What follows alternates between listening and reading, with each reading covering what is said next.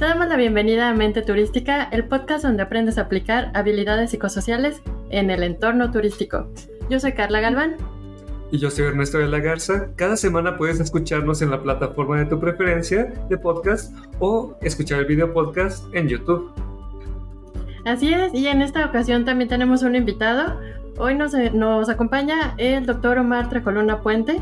Él es doctor en Ciencias para el Desarrollo y la Sustentabilidad y el Turismo del Centro Universitario de la Costa de la Universidad de Guadalajara. Él también es maestro en Administración por la Universidad de Guanajuato, actualmente profesor investigador de la Universidad de Guanajuato, Turismo y Administración. Y bueno, él cuenta con diversas publicaciones y participaciones a nivel nacional e internacional como ponente y asistente sobre investigaciones en gestión competitiva, desarrollo turístico sostenible, turismo y patrimonio cultural. Y bueno, lo invitamos porque hay diversas problemáticas en el sector turístico y en esta ocasión, bueno, hablaremos de que en muchas ocasiones un número elevado de visitantes en un destino turístico no representa necesariamente una ventaja para el mismo. La intención que es que sea rentable y competitivo para los lugareños y para ello los profesionales e instituciones públicas y privadas relacionadas deben hacer sinergia para elaboración de planes estratégicos de desarrollo sostenible.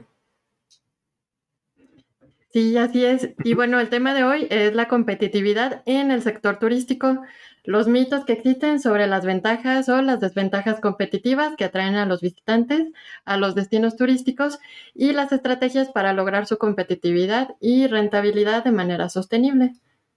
Así que bienvenido. bienvenido, bienvenido maestro aquí. Es todo un placer eh, contar con su presencia en nuestro podcast. Muchísimas gracias tanto a Carla, Ernesto. Para mí es un gran agrado eh, el poder participar con ustedes con esa temática.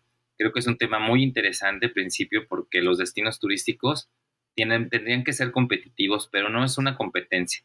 Al final de cuentas, tienen que complementar como, como destinos y empezar a ver esta parte de sus procesos, tanto en la calidad como en la innovación y como en la competitividad, que eso les va a permitir realmente eh, empezar a, entender lo que sería la competitividad. Y sí, efectivamente, como bien dice Pues la parte eh, de la competitividad sería eh, importante analizarla, porque yo hablo de las tres CS. Esas tres CS es servicio, seguridad y salubridad. Dándose esas tres cosas, se va a tener éxito en todo el sector turístico.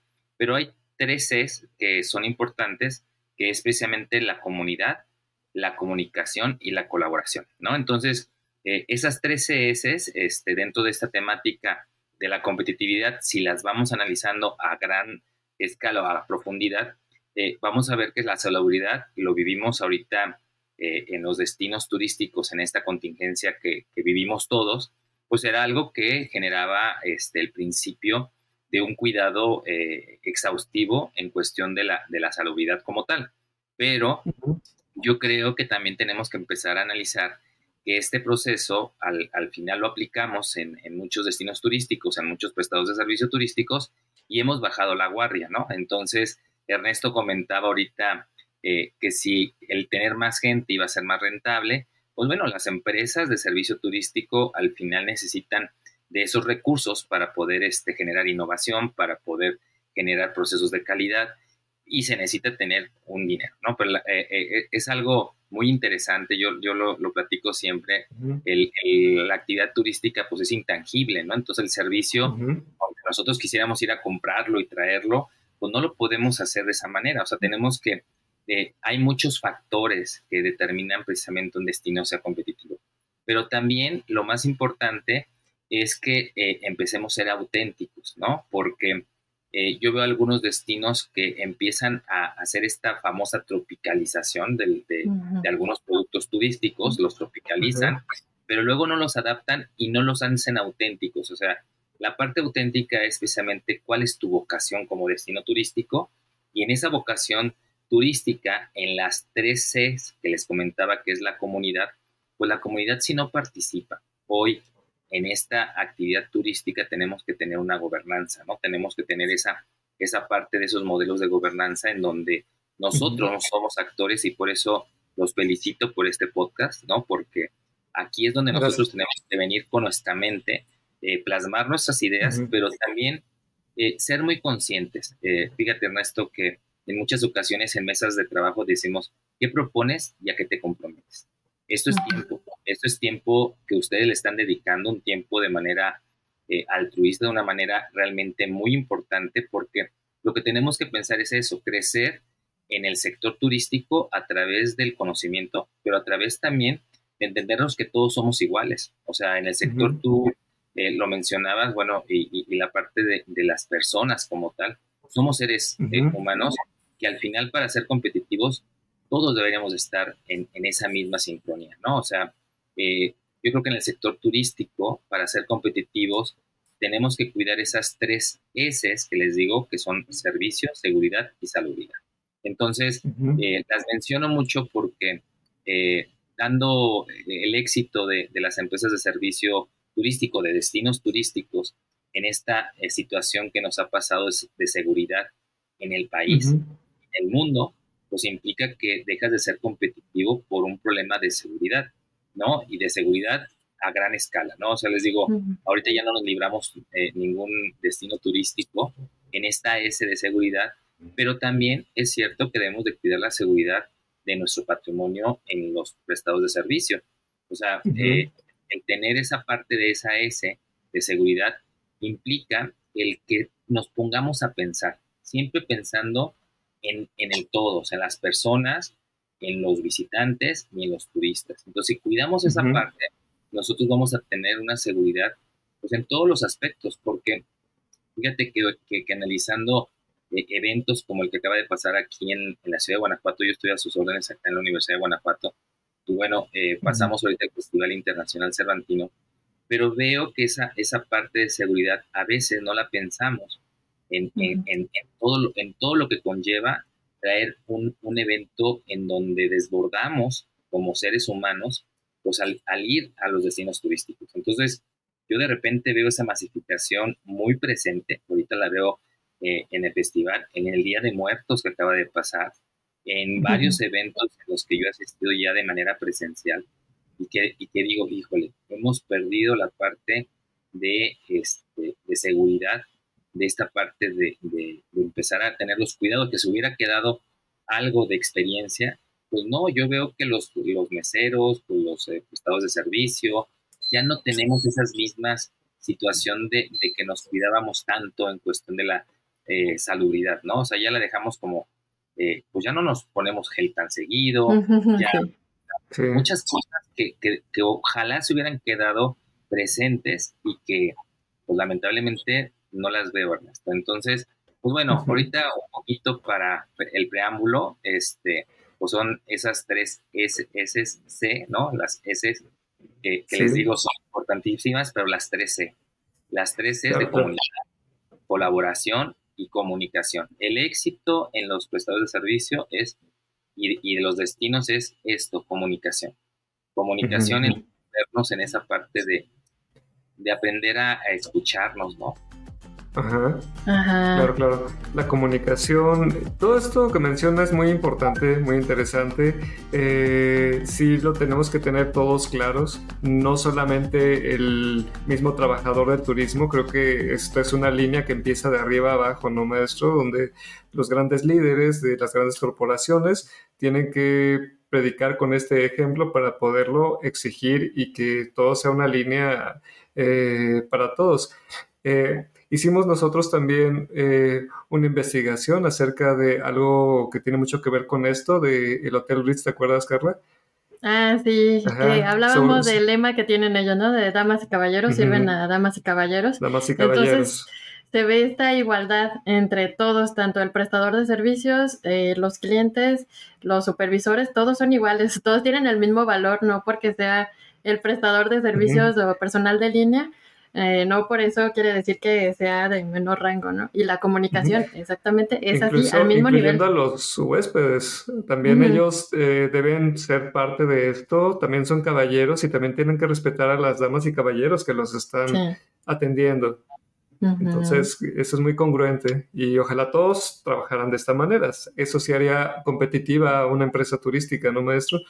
Sí, yo creo que lo, importante es aprender a escucharnos, a respetarnos y a validarnos en un momento dado, porque dentro de lo que, es el, aspecto, eh, a mí me tocó estar en algún momento de, mi desarrollo profesional en, la, en la gerencia de, hoteles o en algunas direcciones también de, de, la misma Universidad de Guanajuato, en donde el reto era eso, aprender a vernos como iguales, ¿no? Como personas, personas que todos, todos son importantes porque son colaboradores, son parte de, esa competitividad y a veces tenemos que, empezar a, entender la cultura también de, los destinos.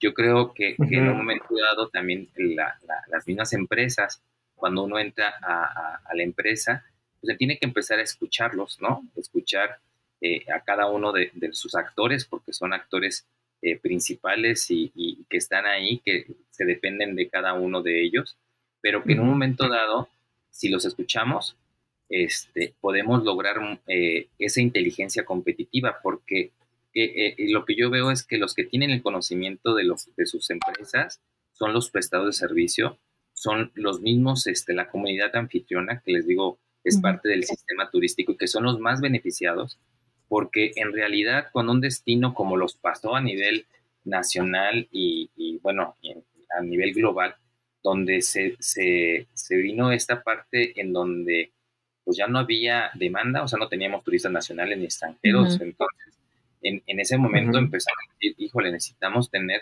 visitantes y empezar a generar recursos, porque ahí fue cuando hicimos un stop, un paro en el camino, pero eh, efectivamente es importante que desde, desde la empresa se generan eh, esta parte de la inteligencia. Yo, yo lo comentaba en algunos foros, que, que, realmente qué bueno que no estuve del lado de, de, ser empresario, de gerente de hotel, que, que la verdad me hubiera puesto en una situación complicada, ¿no? El no tener para poner la nómina, que la nómina, les digo, es lo más importante, nuestro colaborador, porque cuántas familias dependen precisamente del sector turístico, ¿no? O sea, se ven beneficiados. No es la cara del, de, nuestro personal de servicio, de nuestros colaboradores, meseros, camaristas, bellboy, este, todas las guías de turistas, eh, en la cadena de valor directa, pero también la cadena de valor indirecta, ¿no? Porque gracias al turismo, eh, muchas eh, economías a escala se ven beneficiadas y entonces pues cuando hubo este, este proceso en, en, donde ya no llegaban turistas ni tampoco había eh, posibilidad de salir, implicó un gran reto, ¿no? Un gran reto, por eso les digo, el, el yo poder haber una reunión con mi personal y decirle, oigan, el, el salario solidario, ¿no? Y ese salario solidario, sí. híjole, pues sí, lo aguantas una semana, dos, pero se fueron a muchos, a muchos, este, pues dos años, ¿no? De que pasaron y perdieron pues toda su, su, eh, pues bueno, su, negocio, ¿no? Y, lo que tenían a lo mejor en su, porque había empresas que apenas habían nacido y empresas que ni siquiera pasaban este proceso porque vino una crisis eh, sanitaria muy fuerte. Pero así, es, el turismo. El turismo tiene crisis, eh, es, es, muy vulnerable, ¿no? Porque tiene crisis económicas, crisis políticas, crisis de, seguridad que, que, nos permiten precisamente que se venga este destino. Pero la verdad es que pues, muy adelante, adelante. Sí, sí, sí. Bueno, ahorita acaba de comentar cosas muy interesantes, pero para adentrar un poquito a quienes nos escuchan eh, en este tema, nos gustaría hacerle algunas preguntas para que pues, estemos más en sintonía. Eh, serían tres preguntas. La primera sería, ¿qué se entiende por competitividad en un destino turístico, maestro? Bueno, la, parte de lo que tú lo comentabas, ¿no? ¿Qué es competitividad? Pues que la, rentabilidad en los destinos turísticos, que no nada más la vemos en número. La rentabilidad también es en el beneficio que se da en la infraestructura, en la superestructura, y que lo veamos en esta cadena de valor, ¿no? Que nos permita realmente eh, el ser competitivos, pero al final, bueno, sí se busca siempre tener esta rentabilidad. Y, y dentro de lo que es el concepto de rentabilidad, de acuerdo al Consejo Ejecutivo de la Organización Mundial de Turismo, en el Consejo de Competitividad precisamente, pues habla de tres factores, que es precisamente la calidad, eh, y que la calidad va reflejada precisamente en el tema de una mejora continua. Eh, no quiere decir que el destino sea, no tenga calidad o sea mayor calidad, sino es por el proceso en el que va. O sea, al final eh, se van aplicando procesos de mejora continua y se van mejorando sus procesos. Y entonces eso lo hace competitividad. Y la parte de innovación, esta parte del turismo creativo, la parte de innovar, pero en, en, en esa innovación en donde involucremos precisamente a los actores, ¿no? A la comunidad local, donde su propia cultura le permita también eh, el poner en valor en el producto turístico eh, la situación que le, le dé eh, una diferenciación, ¿no? Y por otro lado, la competitividad que nos va a permitir también en el destino empezar a ver la, parte de, de la de, la, de, un, de, la, de, los recursos naturales, culturales y humanos que nos van a permitir precisamente en, en este, en este sentido poder eh, ser más eh, innovadores con una ética y con la parte de los atractivos que cada uno de los destinos tiene, ¿no? Claro. sí, creo que es muy importante que es una de las Cs que comenta la comunicación. La comunicación dentro de la empresa, pero también con otras empresas y con otras personas que a lo mejor están fuera de ese entorno, que no son personas con las que eh, colaboramos muy cercanamente, o de nuestro mismo destino, también hay que eh, comunicarnos con otros destinos, porque, eh, por ejemplo, que pasa mucho aquí en México, ¿no? Vemos mucho a los españoles, porque ellos tienen algunos destinos con características similares, o a lo mejor ellos ya pasaron por etapas a las que nosotros apenas vamos a llegar. Entonces, creo que sería importante ser un poco más abiertos eh, y ver cómo están resolviendo ciertos problemas eh, en otro lugar, en otros destinos. Y que bueno, esto pasó mucho en la pandemia, de hecho hubo muchas comunidades que surgieron para compartir este conocimiento y pues que esto no, no sirve de nada si nos quedamos con todo esto nosotros, ¿no? Sino hay que compartirlo porque pues así al final pues estamos colaborando para un mejor entorno turístico en general a nivel mundial. Y esa conciencia, ¿no? Para que la comunidad, quienes son pertenecientes a este destino, sean parte de esto, sean creativos a la hora de compartir su cultura, su identidad y pues que también dure por bastante tiempo, ¿no? Que sea sostenible. Y si sería otra pregunta, maestro, ¿qué, qué es el desarrollo sostenible? Bueno, lo, que pasa es que la, la palabra de sostenibilidad a veces eh, nosotros tenemos que entenderla desde los tres pilares, ¿no? Eh, los definimos en los, eh, los antecedentes que eran precisamente los ODM, los Objetivos del Milenio, y luego se convierten en esos ODS, ¿no? Los Objetivos de Desarrollo Sostenible, que a nivel global, pues bueno, marcan esos 17 objetivos, pero pues tienen su, cada uno de estos este, objetivos, van buscando precisamente la parte de cultural, la parte de, natural y la parte económica, ¿no? Entonces, nos va a permitir precisamente en esos tres pilares el, el, poder buscar un equilibrio, pero no quiere decir que tienen que ser todos iguales, o sea, al final se va a buscar ese equilibrio, esa, esa parte sostenible, sustentable, que en muchas ocasiones también lo tenemos como, como parte de, de una, una situación eh, de, de definición, pero lo que estaríamos buscando en, los destinos sostenibles es precisamente ese equilibrio en la parte social, la económica y la natural, ¿no? Y, bueno, no vamos a tener eh, empresas competitivas con kilómetro cero, como se, menciona en la parte de, esta eh, situación. ¿Por qué? Porque al final todas las empresas, nosotros mismos como seres humanos, pues estamos contaminando eh, en nuestra huella ecológica de diario, ¿no? en, un momento dado, bueno, Ahorita lo estamos haciendo de manera virtual, pero al final también eh, uno, uno sale de casa, este, uno hace consumo de, residuos de, ¿cómo se llama?, de alimento, utiliza eh, la parte natural. Al final de cuentas estamos nosotros viendo que, el desarrollo sostenible al final se va a lograr siempre y cuando empiece a haber un cambio personal, ¿no? Y para provocar un cambio global, en esos objetivos de desarrollo sostenible, tenemos que empezar en, nosotros. Tenemos que empezar nosotros mismos a generar eh, eh, una, autocrítica a nuestro comportamiento dentro de lo que es la misma actividad diaria y decir, híjole, pues a lo mejor eh, yo no soy tan, tan sostenible porque no tengo algunas técnicas, por ejemplo, de reuso, de reciclaje, de poder ser consciente o de consumir localmente, ¿no? Porque a veces ni siquiera eso hacemos. Nosotros, eh, a ver, tenemos eh, nuestros productores locales y no les compramos al productor local. y, a veces esa toma de decisiones depende mucho de la, de la, forma en la que se vende un producto artesanal con un producto ya este, elaborado de manera industrializada, ¿no? Pero entonces ahí viene nuestra responsabilidad como, como consumidores.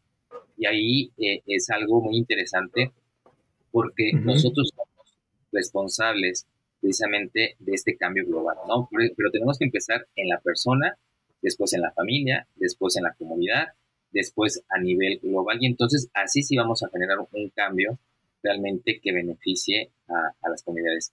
Creo que esos objetivos al final tienen metas y estas metas, pues todos estamos preocupados porque eh, pues son metas que se tienen que, medir, ¿no? O sea, sin lo que no mides no se Y al final pues es lo mismo que nosotros, cuántos residuos o cuántos desde casa decimos, a ver, cuántos kilos de basura, cuántos kilos produzco diario de basura, ¿no? Y resulta que no somos conscientes porque compramos y compramos y compramos y generamos más basura y más basura y más basura. Y entonces, ni siquiera somos capaces de hacer eh, la separación de, de, la basura que nosotros mismos estamos generando, ¿no? Entonces, ahí, es, ahí es, un, es una cuestión eh, de ética, ¿no? Eh, individual, porque tenemos que ser éticos individualmente, y empezar a ver qué tanto es lo que consumimos o qué tanto es lo que nosotros utilizamos, por ejemplo, en cuestión de, la cultura, porque es, es, cultural, ¿no? La bolsita de plástico que llevábamos al, al, al, a, la tienda, ¿no? Y esa bolsa de plástico, pues a lo mejor, chin, se me olvidó hoy, ¿qué hago?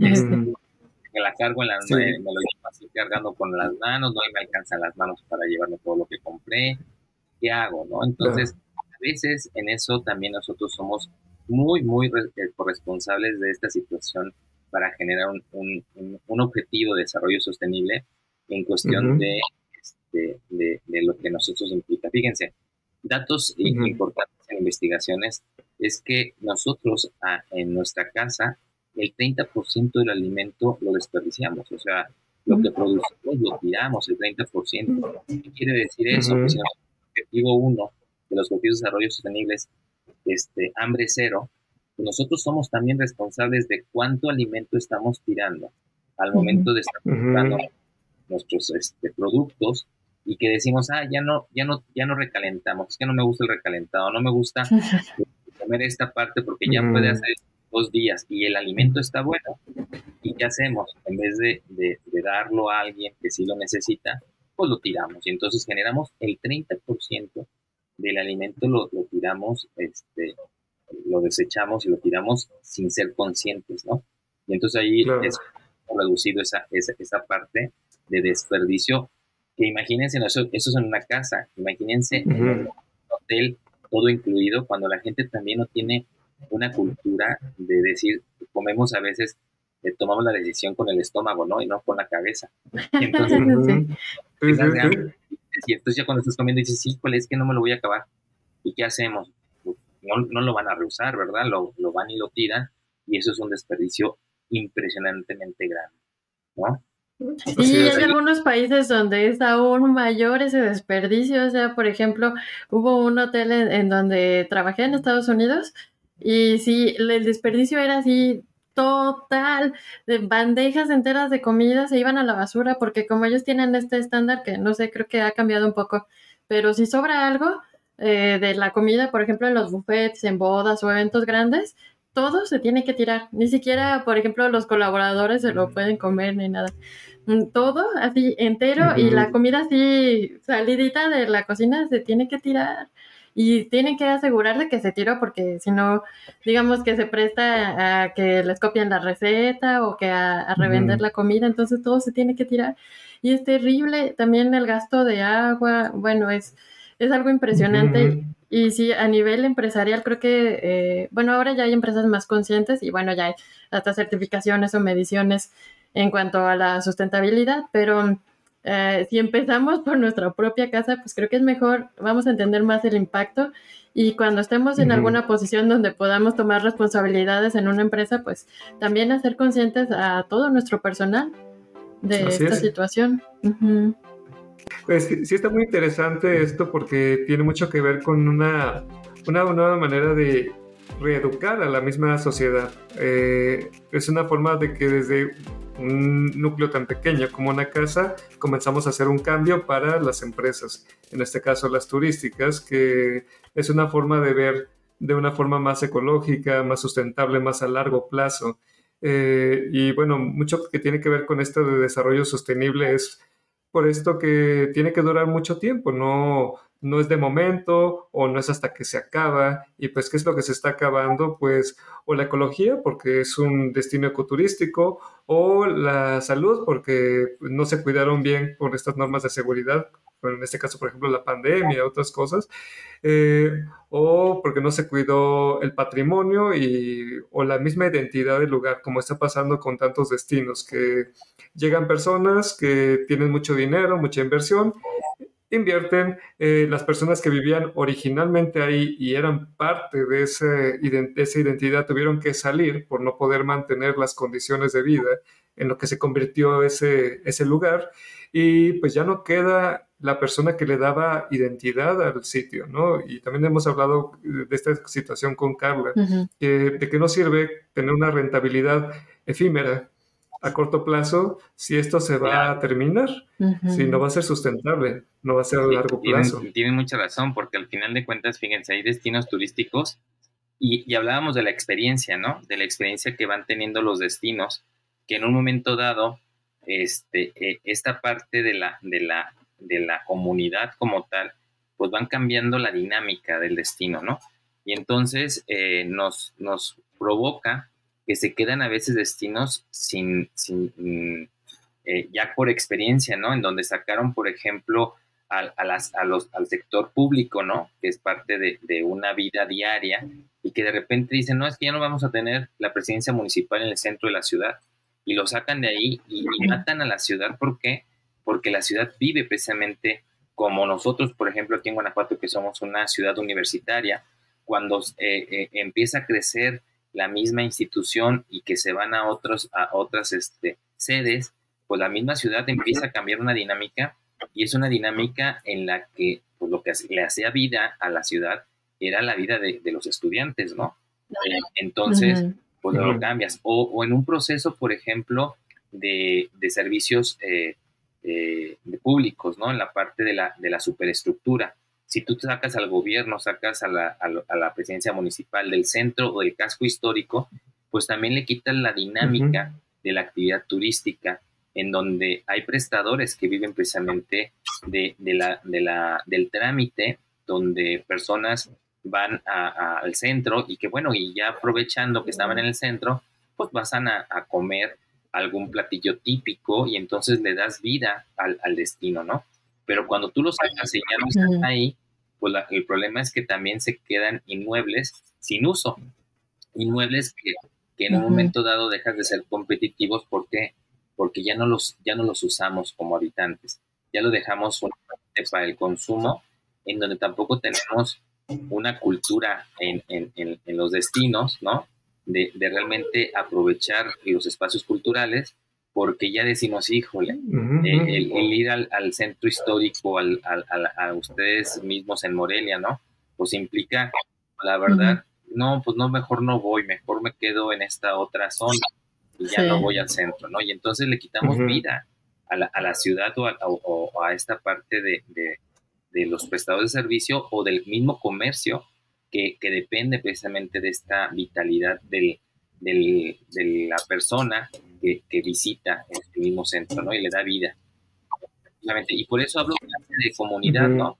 La comunidad, la colaboración y la cooperación. O sea, aquí es algo bien importante. A veces yo les digo, bueno, yo lo pongo en la mesa, ¿no? Lo importante es colaborar y tener un poquito de, esa parte de, de, poder apoyar sin, ningún interés, ¿no? Apoyar y realmente hacer una colaboración que pueda beneficiar, beneficiarnos a todos, porque si le va bien al turismo, pues la verdad es que nos va a ir bien a, a, varios prestadores de servicio, a la comunidad anfitriona, a la infraestructura, a la superestructura. Al final de cuentas, todos nos vemos como esa parte, ¿no?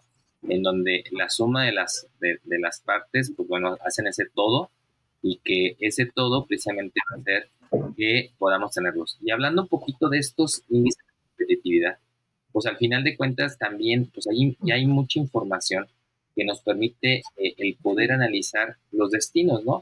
Porque no nada más se trata de cuántos turistas vinieron, no, más bien cuántos turistas y qué derrama y qué beneficio social o qué beneficio se deja en esta parte de las empresas socialmente responsables, ¿no? Y pues, bueno, si vamos a hablar de empresas socialmente responsables, ¿qué tan, tan importante será que nosotros también empecemos a hablar de los destinos que, eh, bueno, hay una, una, una crisis en cuestión de personal, ¿no? Hay personal de servicio turístico que abandonó eh, la actividad, bueno, no que la abandonó, se dio cuenta que el turismo no era lo único, sino que había más cosas y que le daban a lo mejor un nivel eh, económico igual o mejor.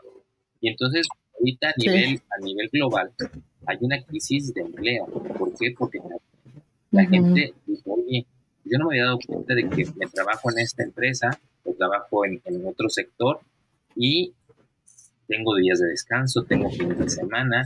Entonces, ya te das que nuestra, nuestro ejemplo de decir 24/7, 365 días del año, pues ya no es el discurso actual, ¿no? ¿Por qué? Porque tener esa flexibilidad laboral en donde también entiendas que hay personas que pueden desarrollar un potencial económico muy fuerte a través de esta parte de la, de la distancia, o sea, trabajo en casa y entonces ya pueden estar haciendo actividades muy interesantes en el sector turístico, ¿no? Entonces, también es algo, algo que, te da la competitividad y que dices, bueno, hoy los destinos, los restaurantes, los prestadores de servicios se dieron cuenta que tienen que tener mejores condiciones, ¿no? Y estas condiciones son tiempo, calidad de vida para la población, para, para, para nuestros eh, colaboradores y, y, en esta parte de decir, miren, hay, hay, hay un factor que, que, yo quiero mencionarlo aquí, que me están dando esta oportunidad, es la camarista y los, los, los, este, los puestos que colaboran muy de fuerte en nuestro sector y que dependemos de ellos, pero que tenemos que mejorar sus condiciones laborales, ¿no? Y entonces, tenemos que ver por qué, porque eh, a veces tenemos tarifas de, de, hotel que son muy altas y la camarista al final de cuentas gana lo mismo, un salario mínimo, y no hay una relación en donde tenemos que ser más competitivos, ser socialmente responsables, porque luego la, en esta parte de, del sector, ¿no? Vas a, hoteles y la verdad es que, ves el, lujo, ves esa parte de, la inversión tan fuerte que tienen, pero que cobran eh, bastante eh, buenas porque es eh, global el producto, pero también debemos de pensar en analizar el, la derrama económica que le dejamos a nuestros colaboradores, ¿no? Porque tiene que ver con una relación directa para que realmente también ellos pues, sepan el compromiso, porque no es lo mismo ponerle a una persona que, que va, va, a tener que tener eh, esta parte de la S de salubridad que le vas a pedir precisamente, oye, es un compromiso porque tú vas a ganar también en relación a la tarifa, que tenga eh, eh, eh, el hotel, ¿no? Y entonces es un, es un plus, o sea, tiene su salario base, pero también tiene esa gran responsabilidad de decir, bueno, esta, esta habitación la voy a hacer porque en, en, muchas ocasiones a veces el empleado de turístico pues dice, pues, tú haces como me pagas, pues yo hago como que trabajo, ¿no? Y entonces dice así bueno, pues sí, aquí voy a estar, pero pues si me pagas también tú bien, pues yo también voy a corresponder, porque ese es el compromiso. De acuerdo a lo que tú también, si tú quieres ganar más, pues bueno, voy a tener una responsabilidad mayor y voy a tener que hacer mi, mi trabajo de una manera pues, más este, con eficiencia, con eficacia, pero que sea precisamente hecha de la mejor manera para que entonces podamos tener prestadores de servicio turístico competitivos con personal de servicio muy competitivo que va a decir, bueno, no importa, porque yo ya lo capacité, yo ya lo tengo con esa camiseta bien puesta y yo sé que no vamos a tener rotación. Y el problema en el sector turístico es que rotamos demasiado. ¿Por qué? Porque la gente se va con el mejor postor. Entonces yo te digo, oye, ¿sabes qué? Pues mira, ¿cuánto te está pagando el, el, vecino? Pues yo te voy a pagar más, pero a ver, si yo tengo un compromiso, tengo una buena estadía, tengo un buen porcentaje de ocupación, pero también ese buen porcentaje de ocupación en mi gestión de, producto turístico también se ve beneficiado, y no pues solamente por dinero, sino por todo lo que lleva esta parte de la flexibilidad. Eh, el, poder tener empleados, colaboradores contentos que decir, oye, es que a mí me dan permiso de ir eh, a tomar un fin de semana, eh, también ir a, convivir con mi familia, tener ese momento de, de, esparcimiento que todos tenemos. Y entonces le das un equilibrio, este, no porque tenga que ser todos los fines de semana, pero entonces empieza a tener esta parte de, de, empleo en donde la gente también se tiene que ver beneficiada. Yo, yo lo veo ahora y por eso les digo que gracias por la oportunidad que me dan, pero tenemos que empezar a hacer un sistema de, de una mejor eh, beneficio para nuestros colaboradores en el sector turístico. Sí. Ese equilibrio. Qué, bueno que lo menciona, maestro, porque eh, en este canal ya hemos hablado también mucho de la renuncia silenciosa, que es por esta falta de compromiso del empleado por bueno, los colaboradores con la empresa porque la empresa no se compromete, porque solo hay jefes, no existen líderes que se preocupen, que escuchen a su personal, sus necesidades y únicamente van atrás de esa rentabilidad. Entonces, pues sí, así como hago como que pago, como que trabajo, es lo que encuentran cuando hay una emergencia. Y ya hemos platicado con Carla, ¿no? Que es, no sé, se inundó el hotel, estamos en un destino de playa y pasó esto. Quédense, pues no, yo me voy a tales horas y yo no, voy a quedar, porque la empresa no me va a dar y no me va a compensar ni nada, ¿no? O sea, nunca pensó en mí porque ahora que si lo ocupa y me ocupa además, ahora piensa en mí, ¿no? Y es lo que estamos obteniendo, ¿no? Y otro, otra cosa que vamos a hablar también más adelante en este canal que mencionó y que hace mucho sentido es acerca de las generaciones. Eh, vamos a hablar eh, después de este capítulo sobre las generaciones millennial y Z, eh, que son las más activas en, en este mundo, en este sector, y que actualmente es lo que están buscando este equilibrio entre vida profesional y vida personal. Eh, si ellos no obtienen estos beneficios por parte de la empresa turística, van a irse a otros, como usted dice, al mejor postor, y en sí me permita tener este equilibrio de vida y trabajo y que yo pueda crecer y me pueda desarrollar. Si eso lo quiere la, la generación millennial, con mucho más razón la va a querer la centennial, que es la que sigue la más nueva. Y pues como actualmente ya muchas empresas están tratando de innovar, de ser mejores, como usted comenta, eh, las que no lo están haciendo se están quedando atrás y no están permitiéndole estas oportunidades tan importantes a sus colaboradores. Entonces, qué bueno que, lo mencionó, maestro, eh, porque pues, esto nos deja más claro que si el sinónimo de calidad y de competitividad viene siendo también gran parte su personal. Claro. Claro, porque hay que voltear a nuestro cliente interno, ¿no? Y este cliente interno, pues al final de cuentas es nuestro colaborador.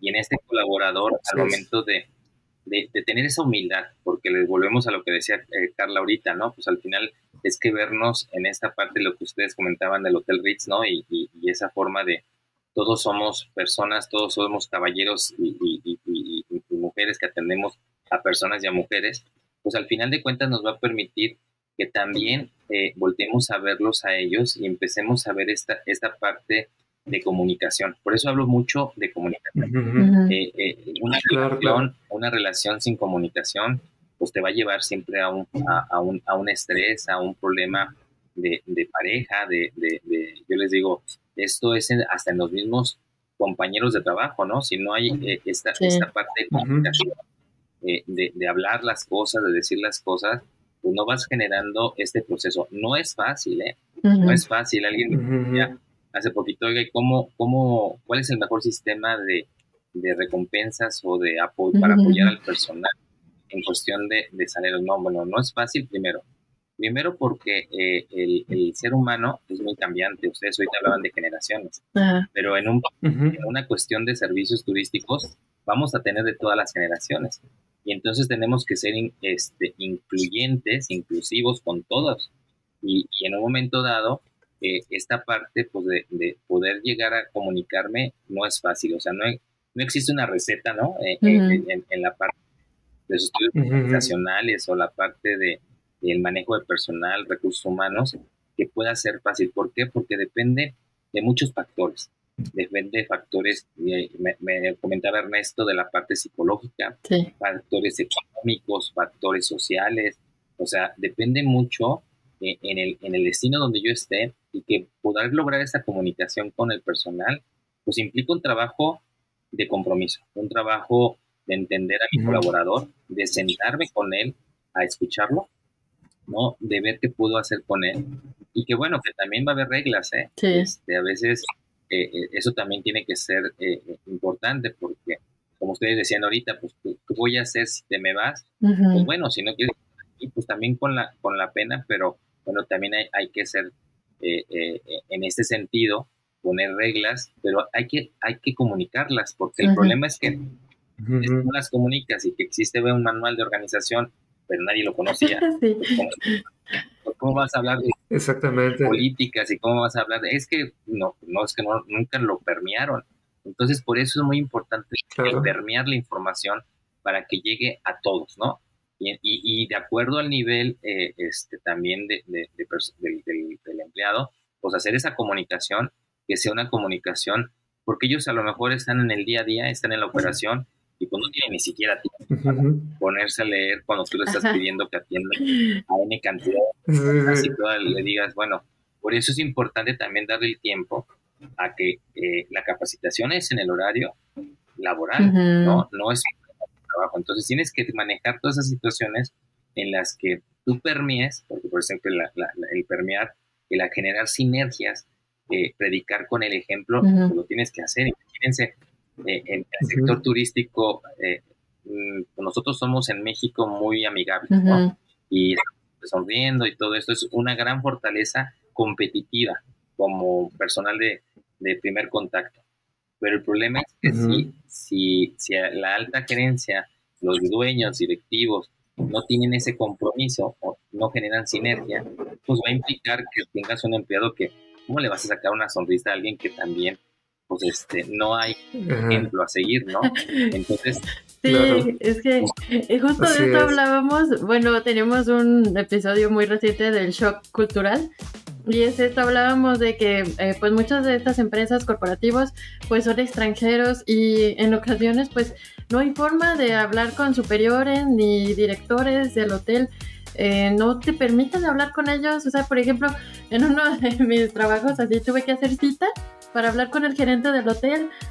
Pero pues, ¿cómo, cómo hacer cita como si fuera alguien externo? Pero pues estoy colaborando dentro del mismo hotel, ¿no?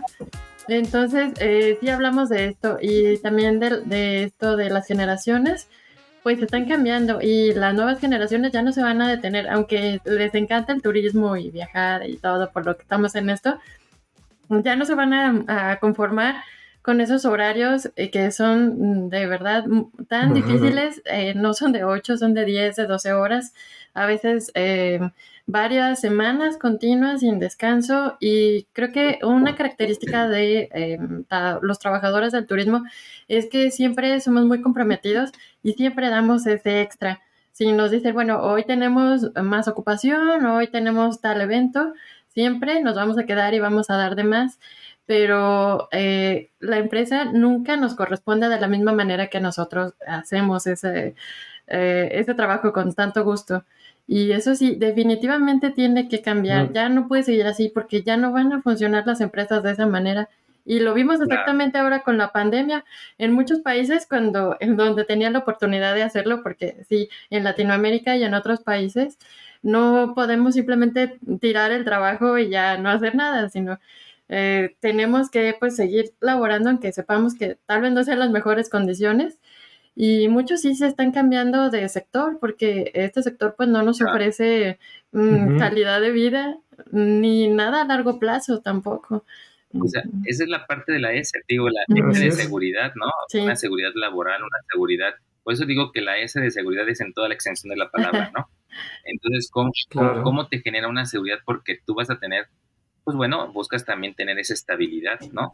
Y esa estabilidad precisamente va en esa adaptabilidad que tienen que tener los empresarios, adaptarse a estas nuevas generaciones, pero también sin olvidar las generaciones pasadas. Y también es cierto, también las nuevas generaciones tendrán que entender, adaptarse y, entender un poquito la dinámica del sector, pero eh, volvemos a la parte de comunicación. Si no se habla, si no se dice, si no se pone en la mesa, pues todo el mundo va a estar con su idea, o sea, porque al final de cuentas yo voy a traer mi, mi catarsis y, voy a poner eh, la catarsis del otro, pero no vamos a llegar a los acuerdos.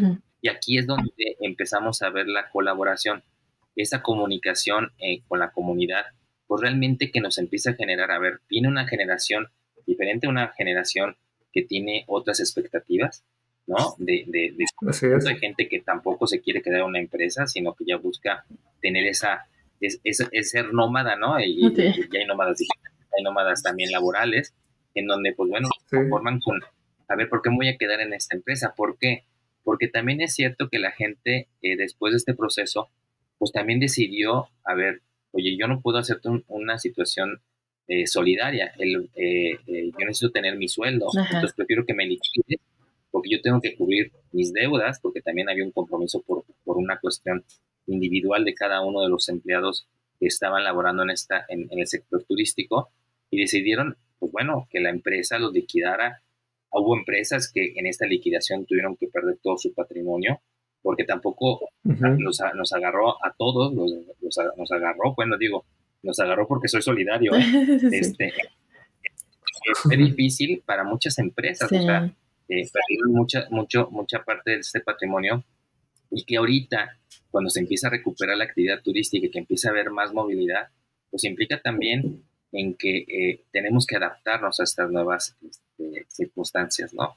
Y ahí es donde cada destino, cada prestado de servicios tendrá que ser eh, competitivo adaptando estas nuevas, eh, el mismo uso de las tecnologías, ¿no? Las TICs famosas, hablar de destinos turísticos inteligentes, hablar de esta parte de, de estas herramientas que nos están haciendo, el que nos metieron precisamente de una manera eh, rápida, ¿no? Eh, en el avance del uso de las, de las TICs, ¿no? Y, eso, pues, eh, nosotros lo vemos ahorita si, si no tenemos internet, si no tenemos conectividad. Pues A mí, en la pandemia, he tenido más oportunidad de estar fuera de, México, platicando, conversando con Perú, con Argentina, con Brasil, y, realmente con España. Me pasé más en, la parte de, de, internacional, ¿no? De manera virtual, en todo lo que llevaba en la, en, la universidad. Yo tengo 25 años en la universidad y pues a veces podía ir una vez cada año a algún destino eh, internacional a dar una ponencia, pero la el, el, uso de las tecnologías nos permitió acercarnos mucho a la gente, ¿eh? muchísimo a la gente. Sí. Las este, colaboraciones, ¿no? Por eso hablo de colaboración de, de conocimiento en donde uno fue aprendiendo muchas cosas. La verdad es que, pues sí, es, es, es algo que, que, nos ayudó mucho a ser más competitivos. Claro, se llega a la, a la, comunidad, se logra colaboración a través de una buena comunicación y actualmente ya es muy fácil obtener esa comunicación. Y parte de también lo que le íbamos a preguntar, eh, Sabemos que un destino turístico tiene varias etapas y que cada, y depende de la etapa para la problemática que cada uno de ellos tenga. Eh, ahorita me queda claro con lo que nos comenta de las tres S, de las tres S, eh, que pues se necesita pues estar siempre al pie del cañón con ellas, pero eh, sí nos gustaría saber si hay alguna etapa en particular donde sea más complicado hacer un cambio o hacer frente a las problemáticas particulares de esa etapa? Bueno, como, como todos nosotros sabemos, hay, hay etapas igual que nosotros, ¿no? Como seres humanos, nacemos, nos vamos, vamos creciendo, nos vamos desarrollando y llegamos a una etapa de madurez, ¿no? Después de ese tiempo, yo creo que la etapa más complicada es precisamente eh, eh, en la etapa de madurez, en donde ya un destino o, se va de, va, va, va de crecimiento, ¿no? Y, en esta parte de decir, bueno, ¿y qué tengo que hacer? ¿No? O me rejuvenezco o, me muero, pero tampoco voy a, voy a, entrar en un proceso de una eh, situación en la que permita precisamente no estancarme, ¿no? Estancarme precisamente a seguir siendo el mismo, no, pues ya tuve una experiencia, ya, a través de, varios años empecé a, tener este, este desarrollo, pues implica una super responsabilidad. Y yo creo que la más difícil es en esta parte de rejuvenecerse, ¿no? Decir, bueno, me rejuvenezco, me muero. ¿Por qué? Porque puede haber destinos que van en declive. ¿Por qué? Porque realmente no hay, no hay un, trabajo desde esta parte de la gobernanza, ¿no? Y, la gobernanza no, la quiero mencionar como la obligación que tiene el gobierno para poder generar un mejor desarrollo en un destino turístico. Es la responsabilidad de la comunidad local, la comunidad que dependemos del turismo, tanto academia como estado de servicio, como todos los actores eh, que, dependen de, depende un destino turístico, en donde nos debemos de centrar. Y en esta parte decíamos de, ver, de vernos qué tenemos que hacer, ¿no? Y ver los pros y los contras. Si seguimos con la misma dinámica o cambiamos la dinámica y qué implica, ¿no? En esa parte de, hacer análisis desde de cuáles son nuestras fortalezas y cuáles son nuestras debilidades y decir, bueno, la verdad es que ¿para qué quieres crecer si no tienes capacidad instalada? ¿Para, quieres, ¿Para qué quieres hacer más turismo si no tienes, por ejemplo, servicios de jóvenes de estacionamiento, de estacionamientos adecuados para, para tu destino? ¿De qué te sirve tener más número de habitaciones o en esta parte de la economía colaborativa, en donde empiezan a cambiar, Ernesto, lo que bien decías, en que, en que empieza a cambiar la comunidad local, se va y empiezan a comprar eh, inmuebles en los centros, en los cascos históricos, eh, históricos y se cambia la dinámica, ¿no? Y entonces, ¿para que tener una movilidad de personas que, a través de estas herramientas de, economía colaborativa, pues implican traer más, más este flujo de turistas, se genera este, eh, el exceso de, visitantes y entonces empieza a haber, pues, decimos, ¿no? Pues ya no queremos más turismo y entonces explica eh, el que la misma sociedad o la misma comunidad anfitriona diga, ya para qué queremos más turismo, ¿no? Y entonces, eso sí es importante, ¿por qué? Porque en esta etapa de, rejuvenecimiento tenemos que pensarnos, en la etapa de, eh, que tenemos ahí, eh, en el ciclo de vida de, un destino turístico, pues decir, bueno, ¿qué nos toca hacer? ¿Queremos más turistas? O decir, a ver, vamos a analizarnos, pero en donde tengamos que intervenir todos la, la, comunidad, o sea, nosotros somos los que manejamos esta parte, pero ahí es donde digo que nos falta voluntad, la voluntad, porque todos somos buenos para criticar, todos somos buenos para decir en qué estamos de acuerdo, en desacuerdo más bien, pero pocos somos los que proponemos, ¿no? Entonces, ¿qué criticas ya que te comprometes? Porque es muy fácil criticar, es muy fácil, pero ¿dónde está tu compromiso? dónde está realmente el que tú seas un profesional de la actividad turística y digas, no solamente pienses para, como para agua para tu molino, ¿no? Sino que pienses el agua que lleves a tu molino también beneficie pues a todo el, a, todo lo que está en tu entorno, ¿no? Y ese entorno claro. precisamente nos va a permitir el ser más competitivo a través de esta eh, colaboración, pero con voluntad, porque luego lo que nos falta, yo siempre les digo, es que, ¿por qué no quieren hacer las cosas? lo que pasa es que hay actores que no tienen voluntad porque las cosas les gusta verlas como están. Y entonces, ¿para qué invierten? ¿Para qué generan innovación? Sí. Muchas gracias por toda, todo lo que nos ha compartido, maestro, y hemos obtenido bastantes datos interesantes y me gustaría hablar de ah, algunos de los puntos y estrategias que harían más competitiva a una empresa turística y nos, abrió, nos habló de tres Cs y de tres S. Las tres S eh, significan servicio, seguridad salubridad para tener éxito, pero en un aspecto bastante amplio. Servicio es en general servicio para los clientes, servicio para las mismas personas que son colaboradores, servicio para la comunidad y para el respeto de todas las áreas, tanto ecológicas como patrimoniales, como sociales. Eh, igual entra en la cuestión de seguridad, seguridad social, seguridad con nuestros colaboradores, salubridad. Em, en cuestión de que todo tiene que ser higiénico, todo tiene que ser seguro, seguro para que todos nuestros colaboradores y todas las personas que vienen a visitarnos eh, estén, viviendo de la mejor calidad, ¿no? Todo. Eh, las tres es que viene siendo comunidad, comunicación y colaboración. Comunidad, eh, que, se, que se refiere a estar bien estar en una comunidad, hacer beneficio a la misma comunidad, que la comunidad participe, que sea solidaria, eh, reeducar a la sociedad para que ésta sea parte de, el cambio social para beneficio y para ser competitivos, que se comunique, que tanto las normas, las reglas, las políticas sean claras y que de preferencia si son colaboradores, que sea en tiempo de trabajo, que no sea después de ese momento, para que ellos también puedan hacer un equilibrio entre vida y trabajo, que al mismo tiempo tiene que ver con la seguridad y, eh, la higiene que ellos tienen en, su misma, en sus mismas metas personales y sus metas con su salud eh, mental. Eh, la colaboración, para que todos seamos parte de este cambio, necesitamos estar unidos y ser parte de lo mismo, por lo tanto tiene que haber comunicación, tiene que haber eh, solidaridad y tiene que haber confianza y para comunicar las cosas a los líderes de forma eficaz. Hay que ser auténticos, tener vocación como destino y saber qué es lo que se quiere proyectar y dar a las personas que nos visitan, que haya una calidad de mejora continua para mejorar los procesos, incluyendo eh, la comodidad, la comunidad, etcétera. ¿Qué beneficios sociales están dejando? Eh, el sistema de beneficios, que es muy importante, dar el ejemplo y siempre tener la voluntad de hacer las cosas. Entonces, parece ser que esto es lo, lo que nos deja aquí el maestro. Y pues estamos muy contentos, ¿verdad, Carla?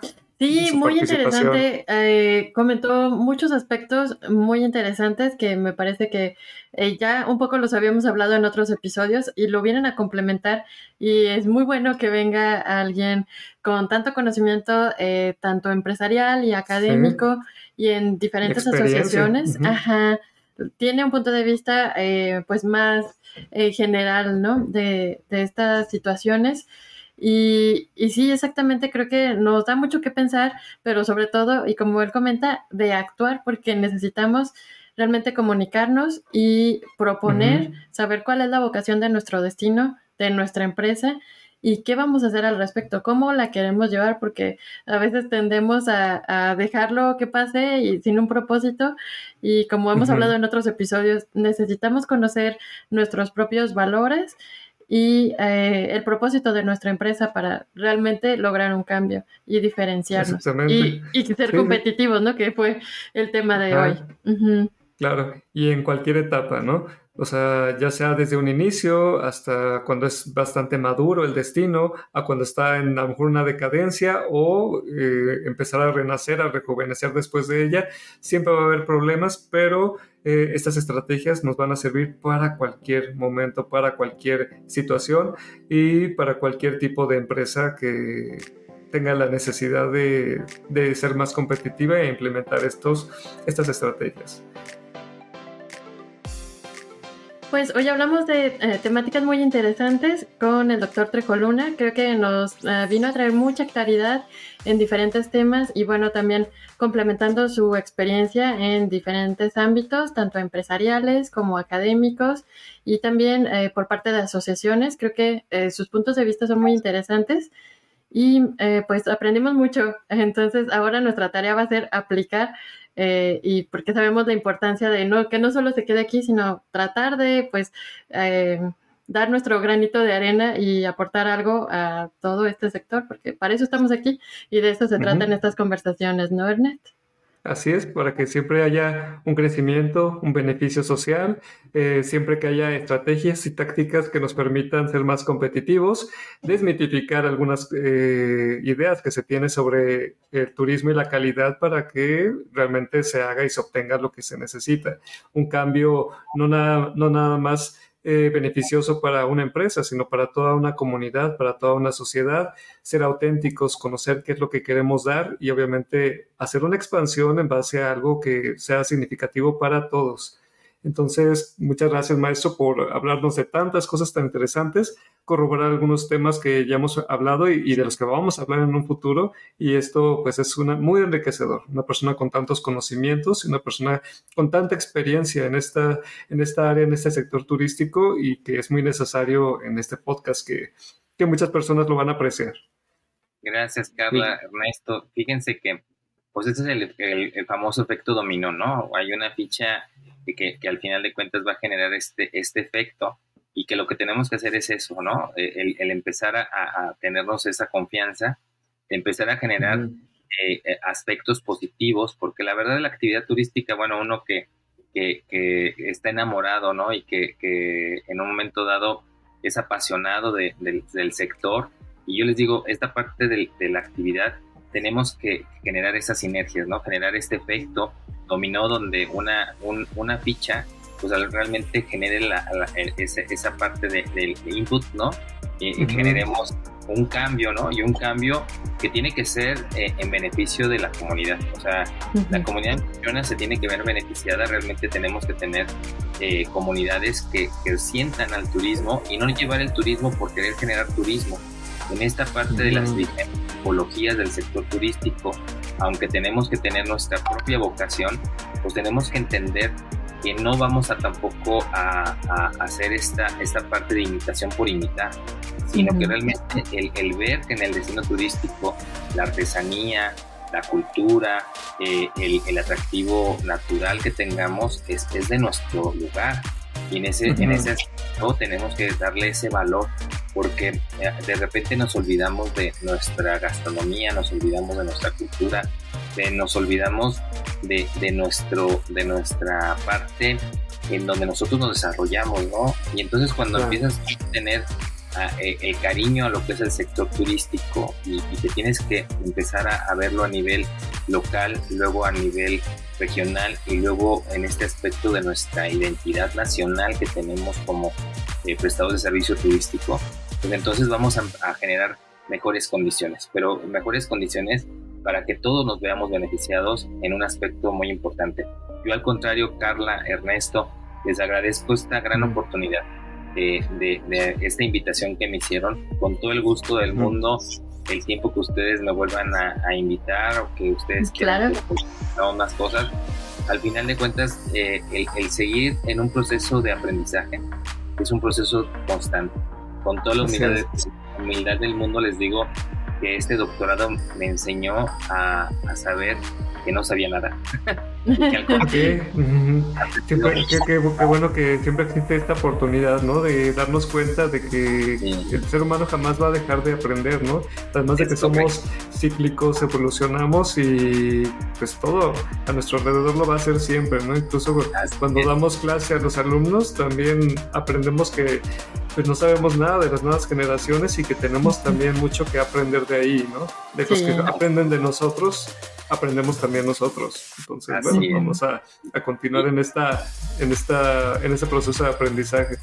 Y así, así quiero decirles que muchas felicidades porque es un gran esfuerzo. Es esa parte de ese granito que están poniendo ustedes una semilla que va a dar muchos frutos porque sé que son personas muy profesionales y que al contrario, este, yo también me llevo un gran aprendizaje en, en, estos, eh, estos minutos que compartimos, eh, porque fue un diálogo, ¿eh? fue una comunicación, un diálogo en nuestras ideas, en sus ideas, y que eso es lo que hace que, que crezcamos como comunidad, ¿no? Entonces, felicidades a ustedes también y por, por este programa, por este esfuerzo que hacen y que bueno, que sigan muchos más episodios, que sigan sumando episodios y cuando quieran ustedes también podemos hablar de otras eh, temáticas relacionadas con, con mi línea de generación y aplicación de conocimiento y que al final, les digo, uno aprende y vuelves a reaprender y aprender, ¿no? Muchísimas gracias. Gracias a usted, maestro. Ha sido todo un honor que tenerlo aquí con nosotros y con mucho gusto, claro que sí, vamos a, a, a querer hablar con usted más adelante. Y gracias por, por, por la disposición. Gracias, sí, gracias. Un gusto estar aquí juntos y, y pronto, pronto habrá otra conversación. Seguro que sí. Gracias, Carlos. Que tengan muy buena noche.